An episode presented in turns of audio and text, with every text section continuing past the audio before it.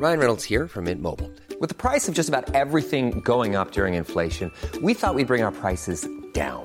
So to help us, we brought in a reverse auctioneer, which is apparently a thing. Mint Mobile unlimited premium wireless. Ready to get 30, 30, bit to get 30, bit to get 20, 20, 20, bit to get 20, 20, bit to get 15, 15, 15, 15 just 15 bucks a month. So, Give it a try at mintmobile.com slash switch. $45 upfront for three months plus taxes and fees. Promo for new customers for limited time. Unlimited more than 40 gigabytes per month. Slows. Full terms at mintmobile.com. Bonjour, bonsoir, bon après-midi à toutes et à tous.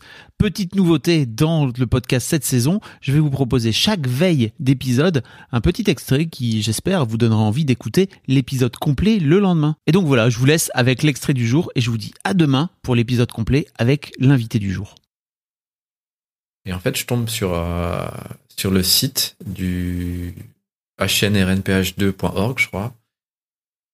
Et y a, je vois qu'il y a des gens qui se sont organisés, en fait, et qui ont des enfants qui ont la même mutation, et qui se sont organisés et qui travaillent avec les, des chercheurs, dont notamment Dr. Bain, qui est à, à- à l'initiative de, de, de la recherche sur ce, cette mutation précise et qui, qui a donné du coup le, son, le nom, son nom au syndrome. Et puis bah, je- tout de suite, on, on voit que c'est lié à l'université euh, spécifique aux États-Unis. Donc euh, je- j'envoie un mail, je dis bonjour, notre fille a ça, etc. Et puis bah, on, rentre en contact avec elle, on lui parle, etc. Et puis bah, elle nous dit ok, il y a, si vous voulez, il y a une, euh, association qui s'appelle euh, Yellow Brick Road. Euh, je, crois que c'est une référence au magicien d'Oz. Il y a un chemin euh, euh, jaune en brique, quelque chose comme ça. Ouais, c'est le, c'est le chemin que Dorothy, elle, euh, elle est Voilà. censée suivre, je crois. Et du coup, voilà, c'est c'est genre le chemin de l'espoir, ce genre de choses qu'ils ont. Mhm. Voilà, ils ont. C'est ça l'image. Et qui, euh, voilà, qui participe à la gestion de la communauté, etc.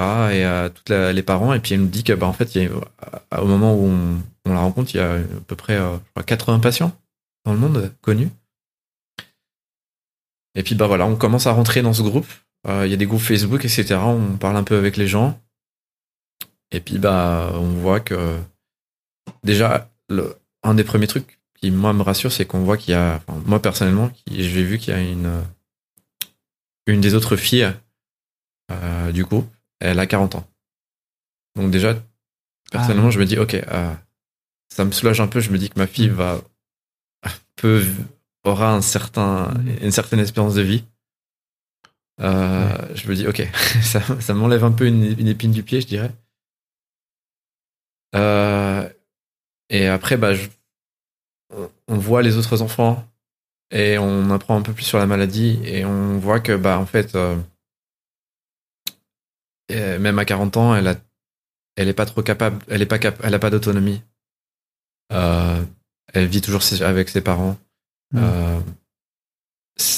Les, euh, les gens de, qui ont cette euh, mutation, ils ont, euh, ils vont, ils, ils sont pas forcément capables d'aller aux toilettes, par exemple, tout seul. Mm. Il faut toujours porter. bah, notre fille elle porte des, des couches ou des pads, je sais pas comment on dit en français, Les serviettes. des serviettes, voilà. Mm. Ils sont pas forcément très verbaux. Ils savent pas forcément très bien parler. Il y a quelques enfants qui savent parler,